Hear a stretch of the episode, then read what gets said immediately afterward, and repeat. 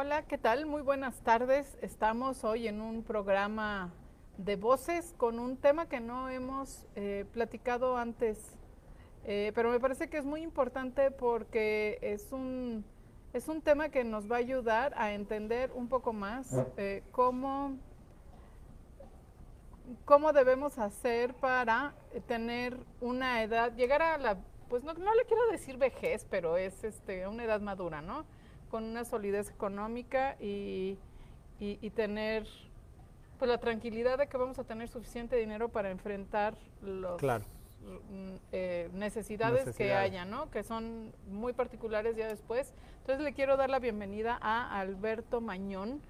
Eh, eh, ¿Nos puedes platicar un poquito de tu experiencia de lo que haces, por favor? Pues miren, a ver, yo soy Alberto Mañón, soy actualmente soy agente de seguros, este, y me dedico prácticamente a todo el tema de asesoría patrimonial y personal en todos estos temas de ayudar a las personas a enfocar cómo, cómo tienen que hacer una protección financiera para el futuro y para evidentemente cuidar tanto sus temas personales, familiares y cuidar también su patrimonio. Y pues bueno, tengo más de 30 años de experiencia en el sector. Un rato este, Sí, ya un rato, un rato y la verdad es de que al final con pues con un enfoque mucho a, a la protección y a ver por la, por la tranquilidad financiera de las personas. Ok, entonces mm, tú no eres eh, una persona experta, o sea, un financiero, ¿no? En la casa de bolsa o cosas por el estilo, sino más bien el enfoque es en, el patrimonio de la gente. Sí, digo, a ver, nosotros la realidad es de que pues sí tenemos un tema financiero, porque al final dentro de toda la certificación que, pasamos nosotros en este proceso, sí tenemos este que, que acreditar cierto tema financiero y evidentemente estar como muy preparados para poder asesorar a las personas, en, sobre todo en el tema de de los planes, los rendimientos y los beneficios que pueden obtener con este tipo de, esquemas, ¿no? Ok. Entonces, sí, sí tenemos una preparación financiera, pero pues nuestro enfoque es un poco más aterrizar, hacer una asesoría mucho más personalizada, ¿no? Y que la gente, pues poder aterrizar el esquema o el proyecto que necesita con base a sus necesidades y evidentemente al estilo, o al estilo de vida o, o a la situación que está viviendo en el momento. Ok.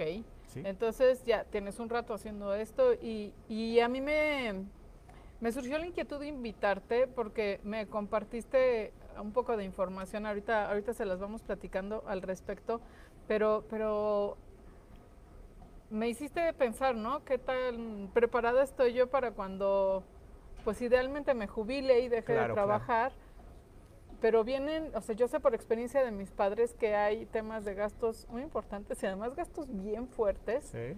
Y, este, y lo que yo quiero es pues vivir tranquila y no estarme preocupando de, que si voy a tener, por ejemplo, dinero para enfrentar una pues un padecimiento que de viejos pues todos nos vamos a enfermar de algo, ¿no? Claro. Y la verdad es que no quiero tener que, que acceder a, a, los servicios públicos de salud porque todos sabemos que ahora están peor que nunca. Claro. Sí, de verdad, este, muy malos. Y, no veo que eso vaya a cambiar pronto, ¿no? Como para que yo ahora sí van a estar como en eh, este, Noruega y Noruega, entonces no, hay este, manera. pues ya o en Dinamarca, ¿no? No, en Dinamarca. No, hay manera. Eh, entonces tenemos eh, varias opciones, ¿no? Que tú nos, tú nos Pues sí, mira, a ver, parte de la información de lo que yo estuve publicando dentro de mis redes sociales, estaba yo sacando información de las necesidades que tenían en los diferentes rangos de edad las personas, ¿no? Entonces Hablamos iniciando desde los 18 hasta los, em, iniciando de los 18 a los 21 años, en que evidentemente las necesidades de los propios jóvenes pues no tienen una no tienen un enfoque para nada financiero, al contrario, es un tema, eh, dependen 100% de los padres y el tema es gastar y divertirse y hacer otro tipo de esquemas. Y, viva la vida, ¿no? de hecho es esa etapa en la cual pues afortunadamente puedes tener una beca por claro, parte de los hasta si todavía sigues becado por tus papás un rato, ¿no? Sí, sí. Aunque sí hay una pequeña parte de esa población que empieza a tener una cultura financiera, muy, muy poca, porque evidentemente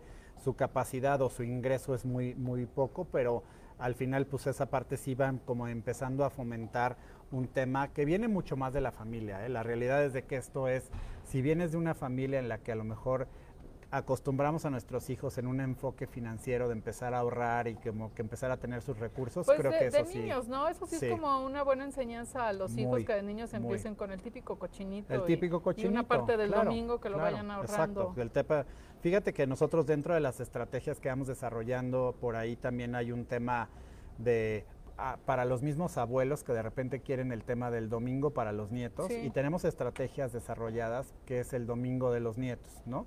En el que el abuelo empieza a ahorrar sin darle el dinero al nieto, pero empieza a ahorrar con una herramienta de las que nosotros manejamos y empieza a depositar a lo mejor mensualmente una cantidad para que el día de mañana ese ahorro de los nietos, pues el nieto tenga ese, ese fondo, ¿no? Sí. Y entonces pues ya lo pueda utilizar a lo mejor en un proyecto diferente o hasta en, pues, oye, mi abuelo me, me dio esta, me dejó esta herencia y a lo mejor me alcanzó hasta para comprarme mi coche, ¿no? Entonces son cosas padres, ¿no? Que está que vas, vas cambiando un poco el esquema. Ahora, lo interesante de un esquema así es que tendría rendimientos, ¿no? o sea, no nada más es echar el dinero en un cochinito y, se acabó. Sí, no, a ver, nosotros los esquemas que manejamos este, los hacemos a través de seguros, ¿no? Son seguros que tienen el componente tanto de la parte de protección en caso de fallecimiento de invalidez, que esa parte mucha gente le da como que lo hace a un lado el tema de invalidez, pero el tema de invalidez es un tema muy, muy importante. Es que es un tema que nos da mucho miedo considerar, ¿no? Pues tanto el fallecimiento como la invalidez, pero a ver, pues la, al final la invalidez es algo que sí es real, sí se da,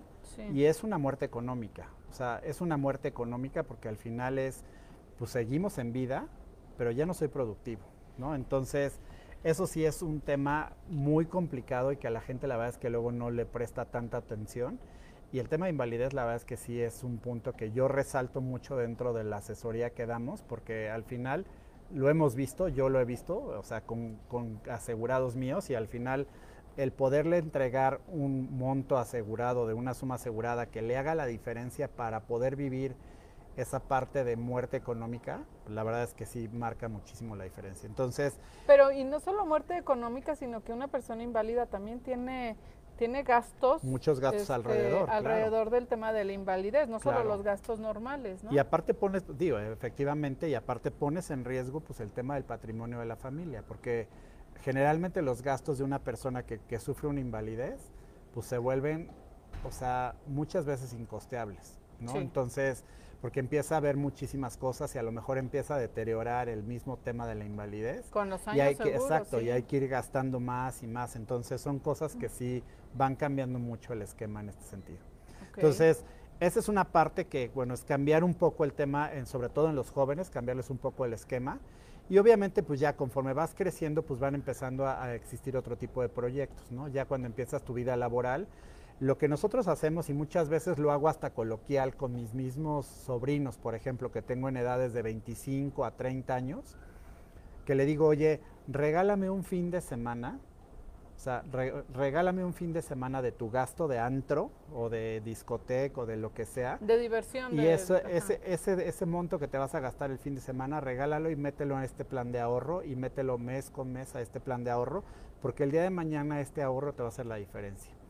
Y es un poco aterrizarlos y decirle, porque la verdad es que perdemos el control, ¿eh? O sea, de repente te puedes ir a una comida o, a un antro con tus amigos y a lo mejor te gastaste 3 mil pesos y no te diste cuenta, o 5 mil. Oye, yo tengo 52 años, hace mucho que no me voy de antro. ¿Cuánto gastan los chavos este, hoy en día en un fin de semana de antro? pues mira, yo creo que yo creo que ahorita sin problema irse a un pues entre fin de semana porque ahora empiezan, ahora tienen otro tipo de dinámica, ¿no? Entonces este, van que de repente a la comida, de la comida van pues que a un precopeo y luego del precopeo se van al antro, ¿no? Entonces, y luego pues todo lo que implica ese tema exacto y todo lo que implica, pues yo te podría decir que una salidita tranquila de un chavo de 23, 25 años, pues se puede llevar 3 mil pesos sin problema. Y entonces lo que hago es decirles, regálame un fin de semana, mételo a un plan de ahorro, y el día de mañana ese plan de ahorro no lo puedes tocar a lo mejor en un plazo, puede ser un mediano o largo plazo, ¿no? Eso es dependiendo. Generalmente en el tema de jóvenes de 25 a 30 años, ellos no quieren algo que sea a muy largo plazo. Entonces tratamos de manejar esquemas que sean a mediano plazo y que puedan tener una recuperación. Pues 5 o 10 años creo que es un buen es, un buen plazo para que ellos vean una recuperación. Y que evidentemente pues ya tengan que de alguna manera ese dinero. Ahora, ese dinero una vez que les llega, pues lo pueden meter para diferentes proyectos, porque hoy ahí tenemos un tema de emprendedor, o sea, de gente emprendedora impresionante. Entonces puede ser hasta para tu mismo emprendimiento, puede ser para dar el enganche de tu departamento, porque ahora pues al final ya no tampoco se quieren casar, entonces quieren ir a vivir solos o no quieren hacer en la boda, pero sí, pero sí donde vivir es una muy buena opción. Entonces, al final pues ya fuiste esa ronchita fue creciendo y al final del plazo pues ya tienes ahí un ahorro que te hace la diferencia y que para ese tipo de esquemas la verdad es de que pues es un ahorro que vale mucho la pena, ¿no? Y ya posteriormente, pues evidentemente ya a los 30, de los 30 a los 35 años, pues ya empiezan a vivir otro tipo de, Hay gente que evidentemente ya formó su familia, ya se casó, y empiezan otro tipo de gastos que hay que empezar a prever. ¿Por qué? pues porque al final, son, o sea, es una felicidad tener un hijo y traerlo al mundo, pero el, el pasivo laboral que obtienes es impresionante.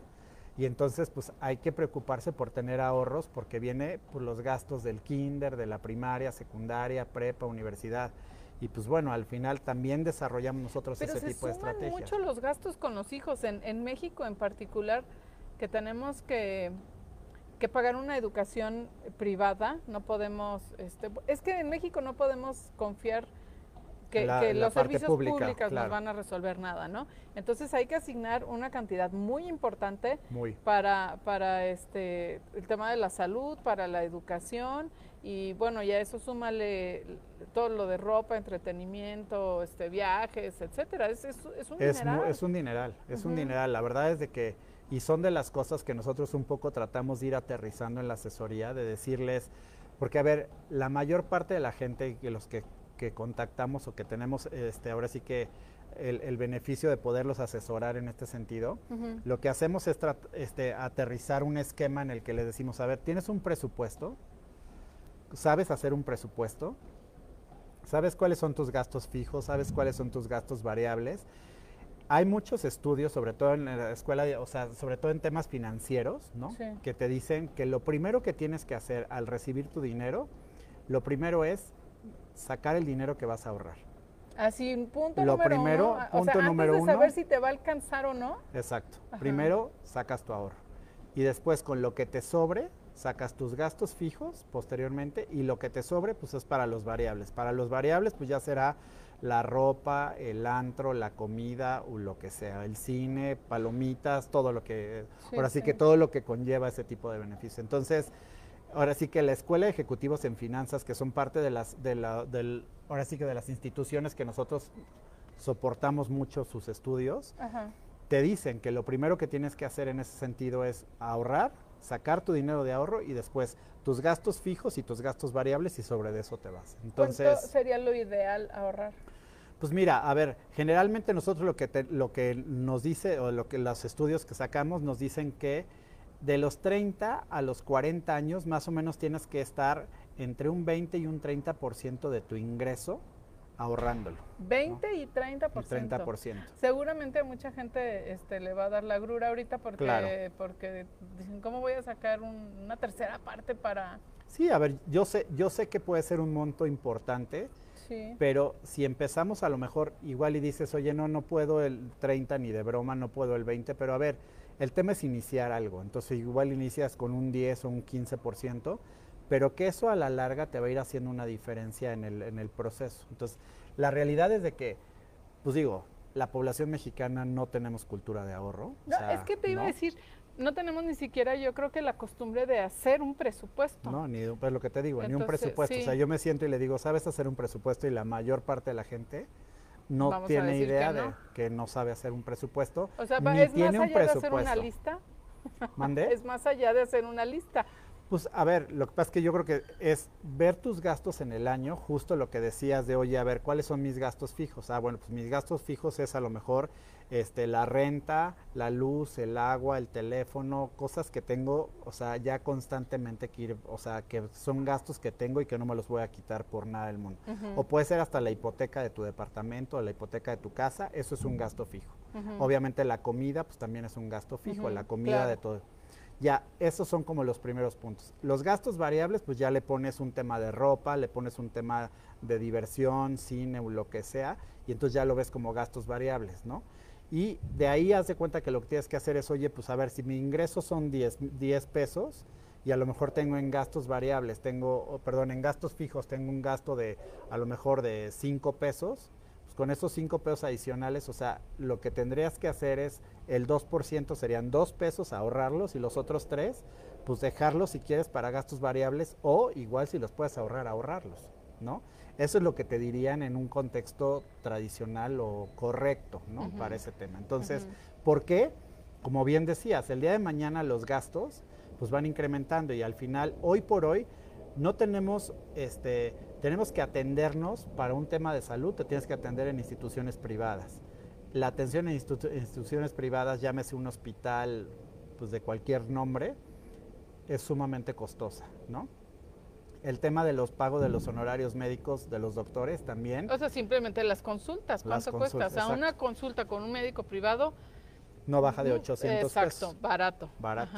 Entonces son de las cosas que hay que ir, o sea, que hay que ir viendo en el contexto de tus gastos y, e, e ir previniendo de alguna manera para generar un ahorro. Entonces por eso es un tema mucho de asesoría financiera y de decirle, oye, se va a venir todo este tema, ¿no? Y todo lo que viene a futuro, pues sí tienes que irlo planeando e ir como presupuestando todo este, o sea, todo lo que viene en gastos, ¿no? Entonces, por eso sí tratamos de hacer una, pues una asesoría muy aterrizada a cada persona y que vaya conociendo cómo va ese tema. Ahora, tú dices ahorrar un 20, 30%, pero luego lo primero que viene a mi mente es que después de que te gusta 8, 10, 12 meses que llevo eso, pues y ves una ronchita, pues como que a lo mejor se te antoja, entonces vámonos de vacaciones toda la familia, cosas así, pero, pero entonces si te empieza, o voy a cambiar de coche, ahora sí voy a comprar la pantallota con el este sonido y no sé qué, cosas por el estilo, pero eso de nada me sirve si estamos hablando de, de tener un ahorro para cuando estemos más Pues es que el ahorro puede ser para muchos proyectos, o sea, este tipo de ahorro, sobre todo lo que nosotros manejamos a través de estas herramientas, este, pues el ahorro puede ser para muchos proyectos. O sea, puede ser para un tema profesional, para la educación de tus hijos, puede ser para un tema a lo mejor de querer, querer dar el enganche de tu departamento. Tenemos esquemas en los que también puedes ahorrar, haz de cuenta, generar un ahorro, porque a lo mejor eres hiperfutbolero y te quieres ir a un mundial. Entonces, tenemos un plazo para que ahorres y que digas, oye, mi proyecto o mi meta es irme al mundial. A lo mejor no es ya el de Dubai, pues no, porque ya estamos a la vuelta de la esquina, pero a lo mejor en cuatro años quieres hacer el que sigue, quieres, quieres ir a lo mejor a tres partidos o, al, quieres irte al mundial. Que es una la nota, ¿no? Entre el viaje y los. Pues ya tienes una meta y, entonces pues te vas a la meta y, pues, o sea, podemos ir desarrollando esos hasta la misma, hasta el mismo porcentaje que se ahorra hay que administrarlo, ¿no? Claro, dices, esto va a ser para... esa es la ventaja, porque justo lo que decías, el ejemplo que ponías, que ves un ahorrito y ya ves una ronchita que hiciste y la voy a agarrar con este esquema te va a costar un poco de más trabajo. Entonces, el hecho de que te cueste trabajo sacar, o sea, no trabajo te decirte de que es imposible que saques tu dinero. Sí, sí es posible que saques el dinero, pero no es de que voy al banco y le digo, ¿sabe? exacto, ¿no? es justo eso, o sea, que a lo mejor el hecho de que te cueste un poco de más el proceso, porque hay que hacer una serie de trámites, etcétera. Entonces, el hecho de que te cueste un poco más es más fácil dejarlo para que siga. Ahora, Evidentemente hay un proceso en el que vas viendo que va generando un rendimiento y que vas obteniendo ciertos beneficios. Entonces, si tienes una buena asesoría, eso te ayuda para que el día de mañana digas, oye, no, pues no lo toco. Mejor dejo que siga creciendo mi dinero y el día de mañana a lo mejor el proyecto pues ya está mucho más fácil y no tengo que matar el 100% de mi ahorro, sino que a lo mejor puedo sacar un 20, un 30% de mi ahorro y ya con eso cumplí con mi objetivo. ¿Me explico? Oye, y luego en el si yo meto mi dinero al banco, el rendimiento que me da es mucho menor que la inflación, pero, pero de calle.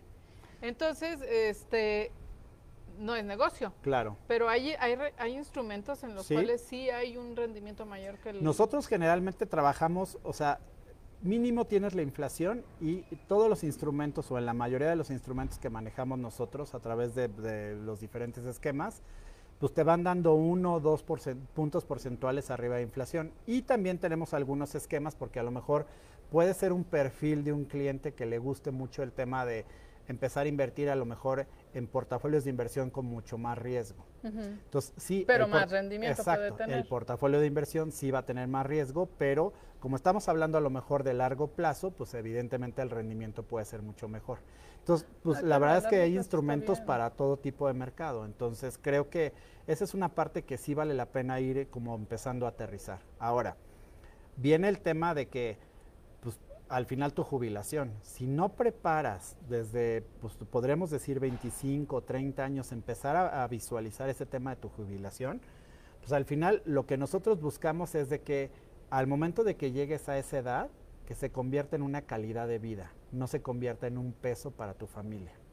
Y una angustia, o sea, que... Que, no hay este manera, no hay dinero que alcance para poder, para poder solventar los gastos que vienen, ¿no? Entonces, y qué mejor que tengas tú ya hecho un ahorro o que te hayas preocupado por en el, en el proceso ir generando ese ahorro para que el día de mañana pues tus hijos no seas una carga para tus hijos, ¿no? Y que tus hijos puedan hacer su proyecto de vida como lo están planeando, como lo han planeado ellos, sin necesidad de estar pues cargando con, con, el, con tu papá o tu mamá, ¿no? Yo no sé cómo le va a ir a mis hijos, ¿no? Yo pienso que este, ojalá que les vaya muy bien y pero pues bueno, que ese muy bien sea para ellos y si acaso que me inviten a un viaje o algo así, pero no que sea para vamos a pagar la cirugía de mi mamá. Exacto. No, y otro tema importante es de que también la esperanza de vida de las personas va en incremento. Sí. Con todo el tema tecnológico en salud, o sea que al final va, va incrementando día con día, entonces al final pues la esperanza de vida que tenemos es mayor. Entonces... O sea, llegando a los 80, este, Pues está sobre, vida mujeres están en 76 años, los hombres estamos en 73.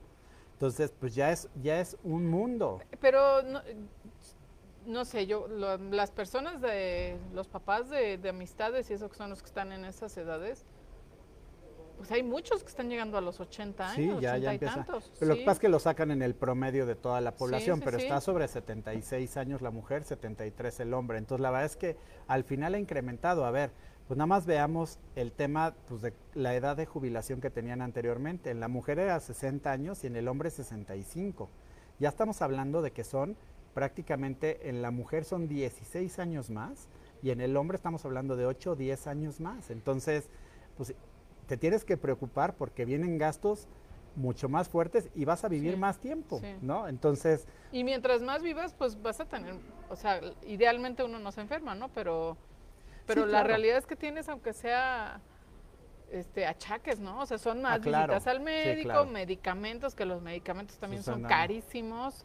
Sí, este, todo se vuelve mucho más complejo y evidentemente pues es que vayas pensando todo en ese, en ese, en ese tenor de que decir, oye, pues voy generando un, un ahorrito, esta ronchita, que la puedo utilizar para el proyecto que sea, pero también tengo que voltear a ver que el día de mañana, sí te digo algo, que después de los 50 años, o sea, lo que te dicen es, oye, a los 50 años que a lo mejor ya terminaste a lo mejor con escuelas de los hijos o ya estás en otro tipo de proyectos, 50, 55, a lo mejor todo de los 50 de los 50 a los 60 años lo que te dirían a, lo mejor una escuela de ejecutivos en finanzas es de que de tu ingreso tendrías que ahorrar más o menos el 50% de tu ingreso.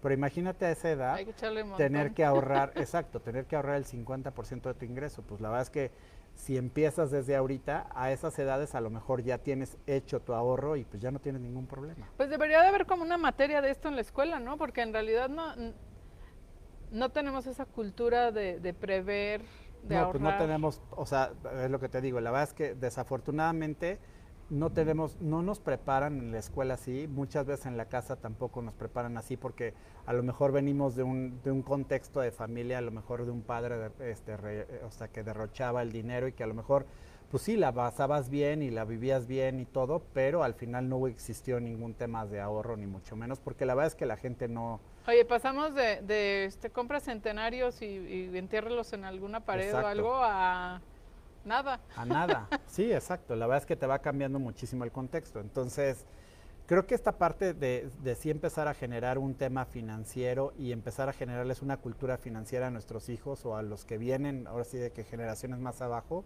es una parte bien importante porque sí te cambia por completo el contexto y justo lo que, a lo que nosotros nos enfocamos es aterrizar este tipo de estrategias con toda la gente que y, y, lo adaptamos a lo que ellos puedan ir aterrizando. O sea, no, tampoco es algo de que digas, oye, sí, forzosamente tienes que ahorrar el 30 o el 20. No, no, no. O sea, igual me dicen, oye, o sea, mejor el yo puedo un 10, claro. O sea, puedo un 5 o puedo un 10. Pues empecemos con algo. El tema de este tipo de instrumentos es iniciarlo. Porque una vez que lo inicias, ya el proceso ya para continuarlo y todo ese tema, ya es mucho más sencillo. Es, es de esas cosas que, que, que pasa el tiempo y y dices, ay, si les hubiera hecho caso y hubiera empezado en ese entonces, ¿no? Aunque fuera poquito, pero pues algo, algo sería. Claro, sí, la verdad es que es, es lo justo el ejemplo que pusiste en un principio del tema del cochinito, ese es, o sea, es súper importante. Al final el cochinito pues no te va a dejar ningún rendimiento, pero el tema de que tengas guardadito ahí tu moneda, hoy mucha gente, por ejemplo, lo que hace es de que, bueno, me he encontrado gente que de repente llena los garrafones de agua con ah, monedas de 10 pesos. Sí. Y sí, a ver, al final del plazo sí vas a generar ahí un tema de un ahorro, pero no te va a generar ningún rendimiento. O sea, estás haciendo tu ronchita, ¿no? Que sí es muy importante. sí. Pero pues al final es buscarle un rendimiento a ese dinero para que tu dinero no pierda valor en el tiempo, que esa es una parte importante, ¿no? Ahora, yo quiero entender que estos instrumentos que tú estás diciendo implican que, eh, por ejemplo, hacemos, existe un contrato y entonces que yo voy a ahorrar 5 mil pesos mensuales. Ajá. ¿Qué pasa si un mes no tengo esos 5 mil pesos por una situación extraordinaria o me corren de mi trabajo? Mira, tienes aquí con estos tipos de instrumentos, digo, sí tienen cierta flexibilidad, aunque sí es importante, es como un seguro, pues para que te dé cobertura, pues tiene que estar pagado la póliza como tal. Si te pudieras llegar a, retrasar, la ventaja que tienes incluso con este tipo de instrumentos es de que puede ser hasta como un fondo en caso de despido. Porque en caso de que te llega, o sea, que a la persona llegaran a despedirla de su trabajo, pues aquí ya tiene un fondito que le puede hacer la diferencia porque tiene ese dinero que le puede, que le puede ayudar a solventar ese tipo de cosas. Exactamente, ¿no? Entonces, pues si no tuvieras, haz de cuenta en un, o sea, sí tiene una, sí hay que pagarlo, ¿no? Porque al final sí es un punto muy importante. Y al, al paso del tiempo, este tipo de seguros, cuando ya tienes un ahorro este, generado, este tipo de seguros se pueden prorrogar. Entonces eso también te puede ayudar para el fondo de administración o el fondo de ahorro que tú has generado en el tiempo, puede ayudar a ir pagando la cobertura del seguro para darle continuidad. ¿no? Entonces, pues sí hay algunas formas de darle un poco la vuelta, pero sí es un tema de cambiar el tema de la, de cambiar el tema de la cultura del ahorro. Porque si es un compromiso, entonces, o sea, definitivamente. sí, es un compromiso. Pero pues eso es lo que te va a dar el éxito a la larga. Sí, vas haciendo una serie de compromisos en el tiempo que te van a ir ayudando para que el día de mañana, pues, al enfrentarte a situaciones, pues tengas ahí, o sea, ahora sí que un ahorro. Y aparte nosotros sí somos, o sea, tratamos de aterrizar el tema y sí, en, en, este contexto también les decimos, a ver, está padre diversificar tu, tu ahorro, o sea, o tu patrimonio diversifícalo, ¿no? Y de qué manera es, oye, me queda claro que a lo mejor ahorita quieres invertir en una herramienta como un, fondo de inversión, puede ser un fondo de inversión. Las criptomonedas. No, las criptomonedas que ahora están muy de moda, que puede ser a lo mejor una parte de, de, tu ahorro puede estar en un tema de criptomonedas. Otra parte a lo mejor puede ser en un tema de que estás comprando un bien inmueble, ¿no? Un departamento, una casa por el estilo. Pero también tienes que protegerte, porque también no tenemos garantizado, no sabemos si el día de mañana este, salgo a la calle, cruzo y me atropellan y, ahí me quedo, ¿no? Entonces, proteger a tu familia y a los tuyos en caso de fallecimiento, proteger el tema de lo que decíamos de la, de la muerte, de la, la muerte económica, el tema de la invalidez. Entonces, todo ese tipo de cosas que traiga ese tipo de complementos tu protección, la verdad es que es parte de lo que también se maneja en este tipo de herramientas. Y eso se platica contigo y entonces eh, de acuerdo a las necesidades y decisiones de cada quien se hace este, esta... Sí, lo hacemos personalizado. Generalmente lo que hacemos es pues a lo mejor puede ser una, una referencia tuya y me dices, oye, ¿sabes qué? Mi amiga tal este, quiere, está interesada en este tipo de esquemas, entonces me pasas, yo contacto con ella, busco una cita, busco tener una cita. Hoy con esta nueva realidad, de repente hay gente que, que todavía está muy cerrada para el tema de hacer cosas presenciales. Nosotros tratamos de hacerlo presencial, pero hoy pues puede ser presencial en un Zoom, ¿no? Ajá platicamos con ella, entendemos bien las necesidades de, la, de, las personas, eso es una parte muy importante, o sea, entender bien el objetivo que busca. Porque cada caso es bien diferente. Cada caso es diferente. Entonces, tengo tantos hijos, no tengo hijos. Este... Y entonces, en base a toda esa información, lo que hacemos nosotros es recopilamos esa información, pedimos una nueva cita al cliente porque nos vamos, analizamos toda esa información, hacemos los ejercicios en nuestras herramientas, proyectamos y entonces ya llegamos con una estrategia aterrizada de acuerdo a las necesidades que yo detecté en esa ah, cita. Ah, ok, entonces si yo te digo, bueno, yo voy a ahorrar 5 mil pesos mensuales y tú me vas a dar un ejercicio en donde diga, bueno, para cuando te, jubiles vas a tener un ahorro de tanto. Porque el proyector que tenemos nosotros es, haz de cuenta que te dice, oye, quiero 5 mil pesos mensuales, entonces esto me representa 60 mil pesos al año, entonces 60 mil pesos al año vas a tener tanto de suma asegurada, entonces si lo meto a un plan de ahorro me va a generar tanto, y entonces te traigo la proyección, la revisamos y te digo, oye, con una inflación promedio, porque ese es otro punto, hoy la inflación está arriba del 7%, ¿no? Entonces, este, que ese es un punto muy importante, entonces... tratamos de ponerlo con una inflación a lo mejor un poco conservadora para proyectarte y para que también no sientas que te estoy mintiendo. Yo generalmente en mis proyecciones no meto nada de rendimientos sí te digo que el producto te va a dar un rendimiento adicional, pero el presentarte una proyección con rendimientos se me hace mentirte. Sí, claro. Es, es, muy especulativo el, el, rendimiento. Entonces prefiero decirte, oye, sí te va a dar un rendimiento adicional este producto, que no te, o sea, no te lo puedo plantear porque yo sí me he encontrado colegas que de repente proyectan con 7, 10% de, de, de rendimiento en los productos y dices, oye, pues dime dónde te lo da, porque yo mañana me cambio contigo, pero que me lo dé garantizado, ¿no? Entonces, pues sí son cosas que, entonces, el, eh, nosotros el rendimiento no lo tocamos, o sea, sí es por aparte, te va a generar un rendimiento. Y generalmente trabajamos con aseguradoras que ya tienen una, o sea, que ya tienen una solidez en el mercado. ¿Cómo cuáles? Pues mira, yo generalmente para temas de este tipo de proyectos manejo GNP, que es Grupo Nacional Provincial, que se me hace hoy por hoy de las aseguradoras más este, sólidas y, con una mejor estructura en cuanto a productos financieros y productos de protección o protección y, la parte también de protección financiera como tal, este, y ahorro, ¿no? que ese es un punto importante. Y entonces creo que tiene todas las herramientas que necesitamos para poderlo hacer. ¿Hay un mínimo que debemos pues mira, a ver, mínimo, o sea, mínimo puede ser, a lo mejor si la herramienta me lo permite, porque las sumas aseguradas, si hay unas sumas aseguradas mínimas, hay la suma asegurada mínima generalmente en moneda nacional es de 400 mil pesos, ¿no? La suma asegurada. Si de acuerdo a la edad de la persona, con una aportación a lo mejor de mil pesos mensuales, me da esa suma asegurada, sí podemos iniciar un proyecto, ¿no? Pero hay factores que esto lo ponen, en, o sea, es la edad de la persona, si fuma, no fuma, este, y entonces esa parte, pero la suma asegurada mínima son 400 mil pesos. Y hay veces que sí hay ejercicios que a lo mejor con 1.300, 1.500 pesos mensuales te da para empezar a hacer una Cantidad, pues no, la verdad es de que no es una gran cantidad. Y como te decía, de verdad, hagamos un ejercicio y de repente pon en una libreta, en una semana pon en una hojita o en una libreta anotar todos, todos los gastos que haces de bolsillo y me vas a decir cuánto es lo que gastas a la semana en todo ese tipo de cosas. Llámese el café de Starbucks más este me compré el agua en el Oxxo más el estacionamiento más el viene viene que le di 10 pesos, o sea, suma todos esos gastos, haz el ejercicio por un mes y verás la cantidad de dinero que sale por ahí y que de repente dirías, oye, ese dinero. Una parte, la, por lo menos una parte, claro. de verdad es impresionante la cantidad de dinero que sale de bolsillo. O sea, los gastos chiquitos que hacemos eh, eh, varios al día. o sea, yo les he puesto y en algunos casos les he dicho a algunos clientes míos que me ayuden a hacer un ejercicio de ir anotando en una semana todos esos gastos de bolsillo que van haciendo. Y de verdad es impresionante lo que, lo que les representa. O sea, es una sangría en realidad.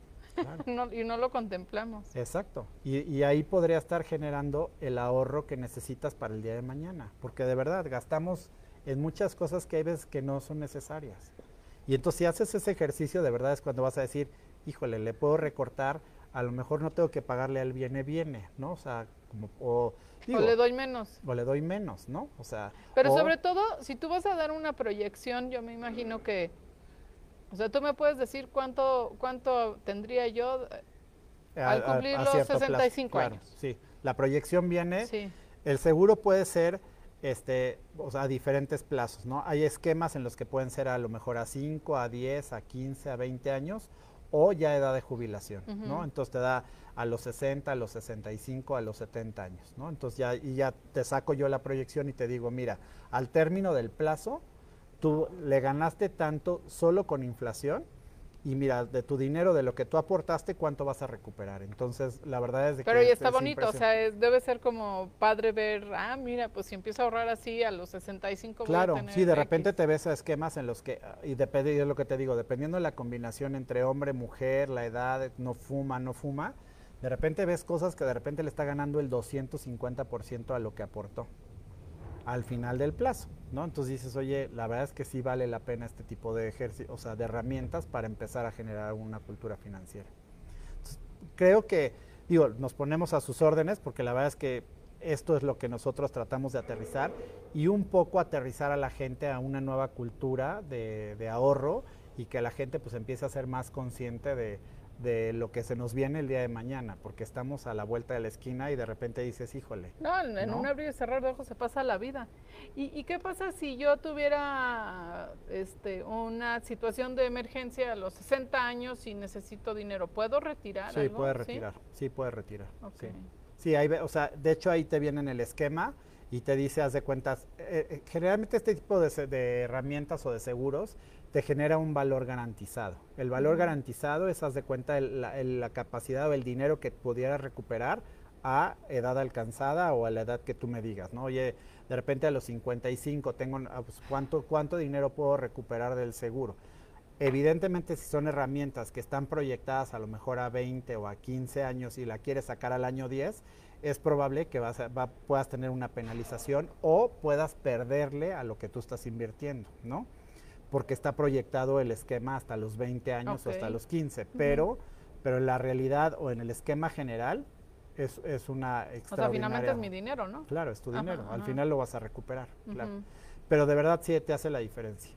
Y entonces, pues te digo, hasta un esquema profesional que de repente dices, oye, acaba de nacer mi hijo, como les decía, pues empiezo a ahorrar desde ahorita, desde los cero años de mi hijo, porque cuando volteas la cara, digo, pues tú no me dejarás mentir, pero de repente volteamos y ya tenemos hijos de 18, 20 años y pues ya estamos pagando universidades y las universidades no están nada baratas. Ni las prepas siquiera, o sea, que el otro día me escribió un amigo y, me dijo, vive en Cancún, y entonces me estaba diciendo el costo de las prepas allá.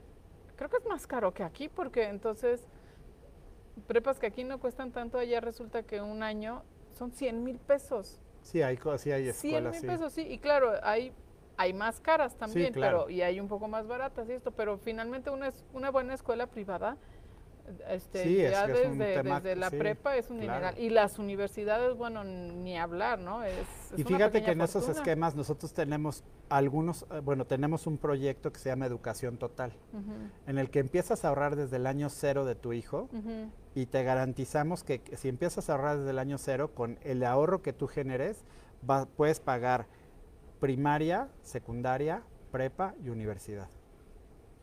Pero empezando desde el año cero de tu hijo.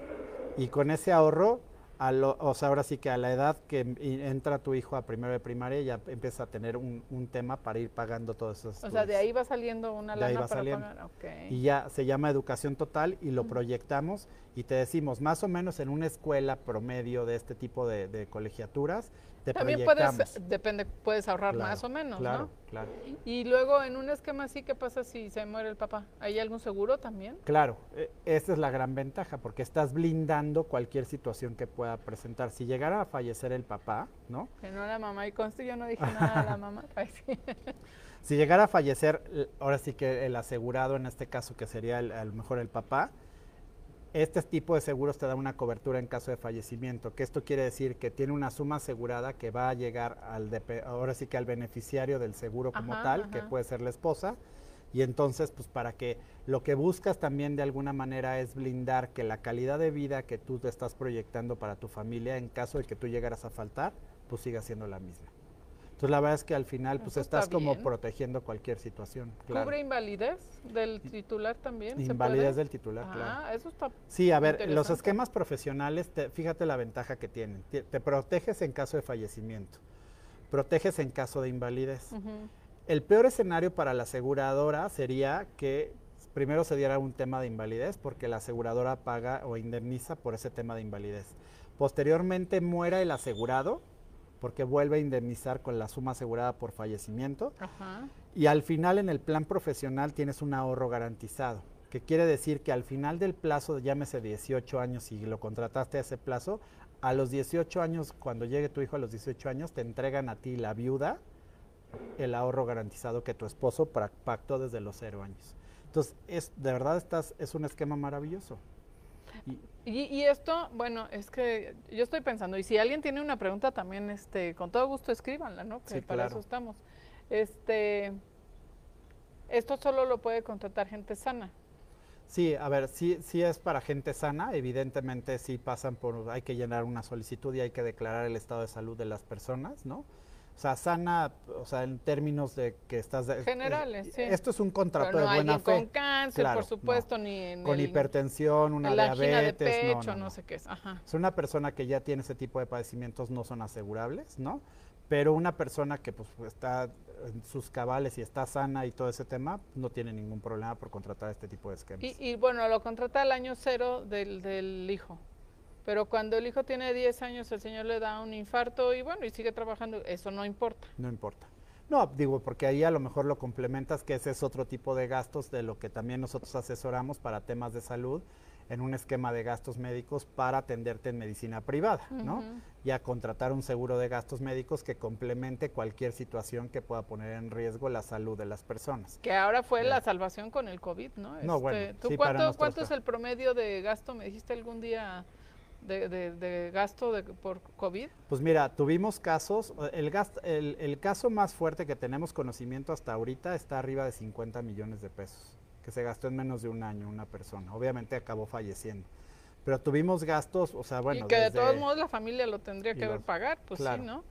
Digo, al final ahorita contó con el beneficio de tener una póliza y entonces, pues eso sí se los cubrió el seguro.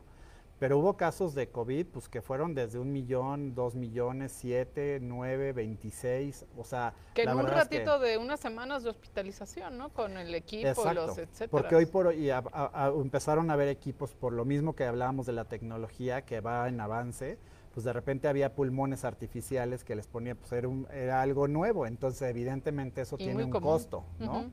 Y entonces pues esa parte también va incrementando el tema de los gastos. Entonces pues, lo que hacemos es una estrategia completita para buscar ahora sí que la protección en todos los sentidos, tanto en la parte de tu patrimonio, de tu familia, como también en la parte de salud, ¿no? Pero que tiene que ver con el patrimonio, porque, porque si no tienes una pues un seguro médico te acaba con tu patrimonio. Acaba con tu Sí, porque hoy atenderte, y tú, o sea, tú mejor que nadie lo sabes, que atenderte en un hospital privado con, con médicos particulares y todo eso, pues resulta ser muy costoso. Entonces, si no cuentas con este tipo de herramientas o este tipo de beneficios, difícilmente lo podrás solventar. Bueno, o pondrás en riesgo tu patrimonio o el patrimonio de, toda tu familia. ¿no? Que tuvieron que vender el departamento porque la señora le dio COVID o el señor le dio COVID o algo así, ¿no? Entonces, imagínate, te quedas sin dónde vivir por eso. Pones en riesgo pues, tu patrimonio y el de tu familia por no prevenir en este tipo de casos.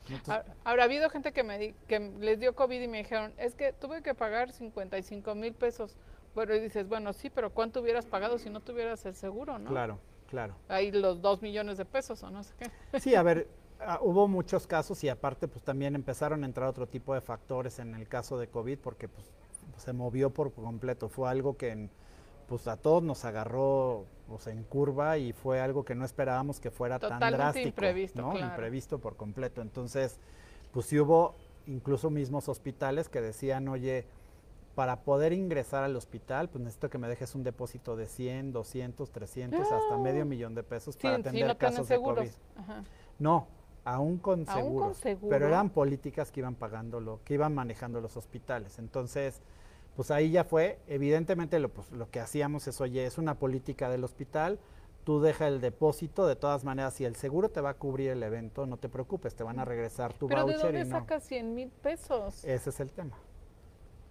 Por eso la importancia de contar con un seguro de gastos médicos para que en ese tipo de casos a lo mejor el voucher que te piden para poder ingresar a un hospital, porque es una política interna de los hospitales, a lo mejor en vez de que sea de medio millón, a lo mejor puede bajar a 50 mil pesos, ¿no? Entonces, pues ya es algo mucho más manejable, ¿no? Pero siempre, pues son de las cosas que sí hay que ir pues haciendo conciencia, porque sí sucede. Ahora, yo, en mi experiencia, no solo se trata de comprar un seguro, ni, del coche, ni, ni, médico, ni nada así, este, y ya que Dios te bendiga. Yo no sé aunque hay un contrato y hay cláusulas y términos y condiciones y montos y lo que quieras, yo nunca los voy a entender tan bien qué cubre, qué no cubre, etcétera, como ustedes. Entonces, a mí sí me ha pasado que hablo y digo, oye, este, pues, ¿en qué momento se convierte en gasto médico mayor? ¿En qué momento entra el seguro? Sí, claro. ¿Cuánto voy a tener que pagar? ¿Cómo le hago? Porque hasta incluso como la manera en la que uno eh, eh, aborde un padecimiento depende qué tanto te cobra, te cubre el seguro o no, ¿no? Que cómo te coordina el médico y los laboratorios y, o sea, hay muchos factores que intervienen y entonces no solo es tener a alguien que te venda un seguro, te diga que ah, bueno, mucha suerte, yo le hablo al año que entra que hay que haya que, hay que cobrar, claro. Exacto sino que te dan esa asesoría. Exacto, que, ese es, que esa es una parte que creo que es muy importante para nosotros, el acompañarte en todo el momento de, o sea, tanto en la parte administrativa del seguro como tal, de estar al pendiente de la parte de la cobranza y que esté vigente tu póliza y todo, pero también en el momento de la verdad.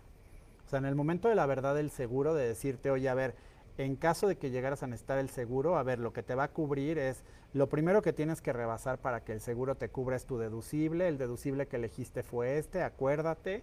Este, tienes que pagar un tema de un coaseguro. La suma asegurada máxima que te va a pagar por un padecimiento es tanto. O sea, hay muchas cosas que nosotros. A mí me parecen chino, pero entonces yo hablo y me dicen, me explican, ¿no? Claro, que nosotros justo lo que buscamos con esto es estar como muy al pendiente de de, nuestros asegurados para que e, en, esos momentos nosotros poderles ayudar. Pero en temas hasta incluso de, a ver, se, se enfermó, mi, el seguro está a mi nombre, pero se enfermó mi hijo, bueno, yo soy la contratante, pero se enfermó el hijo.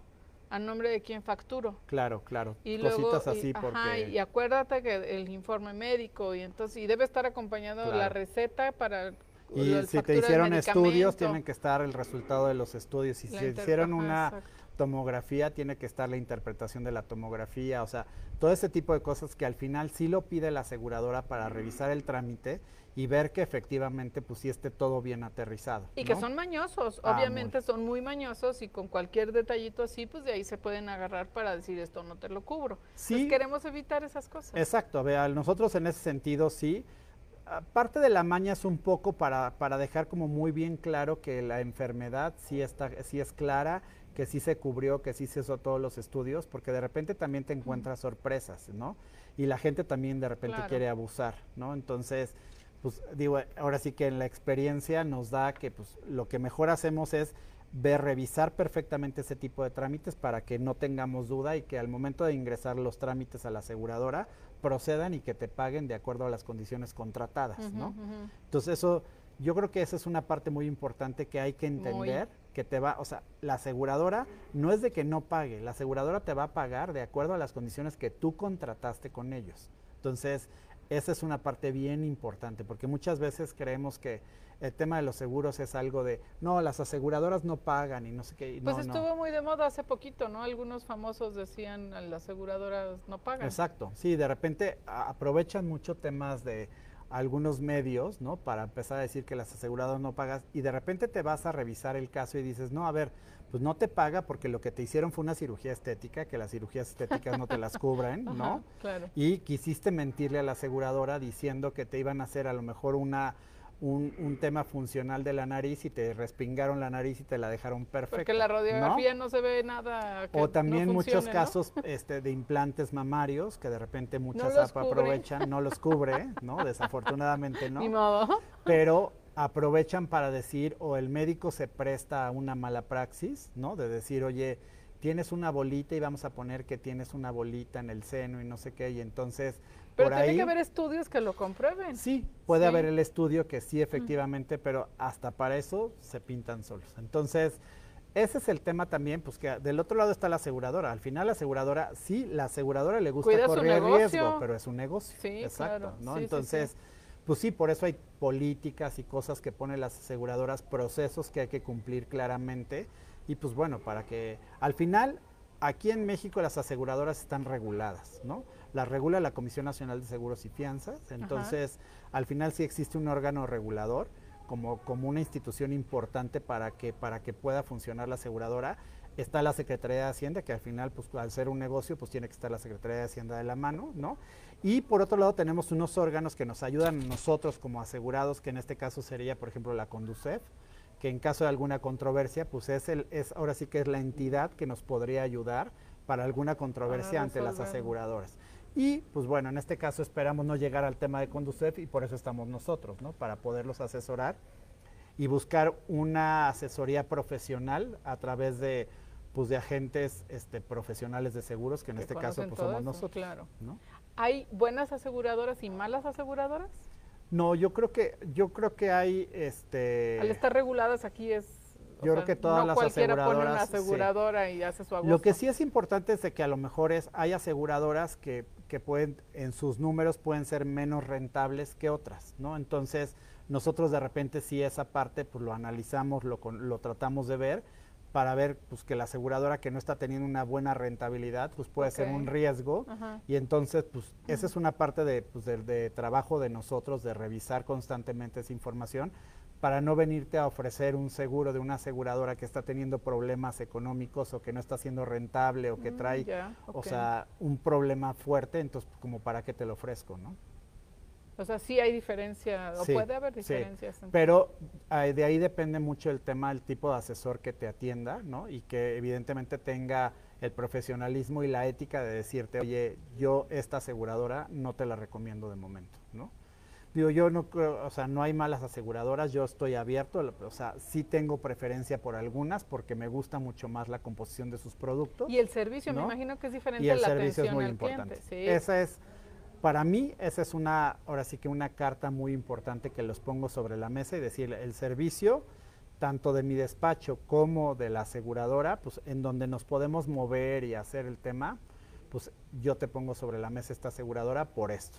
Y eso sí es un factor determinante, ¿no? O sea, para mí sí sería muy importante que no te van a pagar a, 500 años o que tienes que dar vueltas y llevar papeles y cuantas cosas pues hasta no sé dónde. Yo te voy a evitar eso, yo te voy a evitar eso porque al final, pues a través de, nosotros, y yo te, o sea, hay una figura dentro del despacho que es la que te va a decir, oye, para poder meter este trámite necesito A, B, C, D me entregas todo, lo revisa esta persona y entonces ya con todos los documentos se, ingresan a la aseguradora para garantizar que proceda más rápido el trámite. Evidentemente la aseguradora marca unos estándares de tiempo de respuesta y pues nos va a dar, o sea, nos va a contestar de acuerdo a esos estándares. Si llegáramos a necesitar más información, nos van a avisar que necesitamos más información y así, o sea... Pero ya evitas mucho que es que falta la interpretación o faltaba el reporte médico, no sé claro, qué cosas hay. Exacto. Entonces, la verdad es que sí, al final sí es un tema importante, pero bueno, sí tener esa conciencia, sobre todo en la parte financiera, y empezar a generar una cultura de ahorro con nuestra gente y pues estar protegidos en todos los ámbitos. Y ahorro para el objetivo que sea, para los estudios de los hijos, para las vacaciones, para un bien inmueble. o hasta porque quieres ahorrar para tu boda, ¿no? O sea, de repente hay gente que dice, oye, sí, sí quiero empezar a ahorrar para la boda, o el papá que quiera. Todavía? Sí, sí, hay papás que de repente dicen, oye, sí quiero empezar, no sé si se va a casar, pero quiero empezar el día de mañana, porque igual el día de mañana a lo mejor decidió no casarse, pero ¿por qué no? Ese ahorro lo destinas porque a lo mejor es médico tu hijo y le ayudas a poner su consultorio. Pues está padrísimo. O sea, Algo habrá siempre que hacer con el dinero, o sea, no hay dinero que sobre. Exacto, claro, entonces proyectos y estrategias nosotros vamos desarrollando y la verdad es que sí se puede hacer muchas cosas. Más vale tener el dinero y luego vemos qué hacemos Exacto. con él. Pero bueno, al final estás protegida. Pues muy bien, muchísimas gracias por esta plática. Son, son temas, como decíamos al principio, no estamos acostumbrados a pensar, a planear, a organizar, pero creo que el, beneficio de hacerlo va a ser siempre pues, muy grato. Muy importante, muy, muy. Sí, te hace la diferencia, sinceramente te hace la diferencia y, y pues bueno, ojalá este pues que de estos que de este tipo de pláticas salga mucha gente interesada, que vaya pues preguntando y pues nosotros con mucho gusto estaremos para poderlos apoyar. Muy bien, muchas gracias. ¿Hay algún número en el cual se puedan Pues comunicar mira, o sea, yo si quieren les puedo dar mi, mi número celular, se pueden comunicar conmigo, es el 55 26 90 0502 y mi correo electrónico es alberto@gardia.mx. Este Gardia es el despacho donde bueno, bueno, ahora sí que mi despacho como tal y pues estamos para apoyarlos en todo este tipo de estrategias. Y el teléfono, ¿me lo repites para anotarlo aquí? Es el 55 26 90 0502 o el de la oficina es 55 93 0751. Muy bien, la oficina. Así es. Y eres Alberto Mañón. Alberto Mañón Loza. Para servirles. Muchas gracias. No, gracias a ti Este, por, por el tiempo. Pues sí, pues si tienen dudas, digo, finalmente si le hablan, eso no quiere decir que estén comprometidos a No, nada. para nada. No, no, no. este, Simplemente es. La curiosidad de, de saber qué pasa si empiezo a ahorrar hoy, cuánto me cuesta un seguro médico o cuánto Claro, cuesta esto para Hasta el seguro de mi coche, este, el seguro de mi casa, este, pues la verdad es que asesoramos en todos los ámbitos, tanto personales, individuales o familiares o incluso empresariales. ¿no? Empresariales. Muy bien, pues muchas No, gracias. No, hombre, este, gracias a ti por la invitación. nos, nos despiertas ahí una, una Sí, idea y Espero, ojalá que sí, ojalá que sí les sea de interés. muchísimas gracias. Muchas gracias a ustedes y este estamos próximamente con los siguientes programas planeando algo muy interesante para el Día de la Mujer, entonces estén pendientes, ya saben que siempre lo anunciamos. Muchas gracias este, por acompañarnos y si les pareció digno de compartir, por favor háganlo y denle like, lo agradeceremos mucho. Que tengan muy bonito día.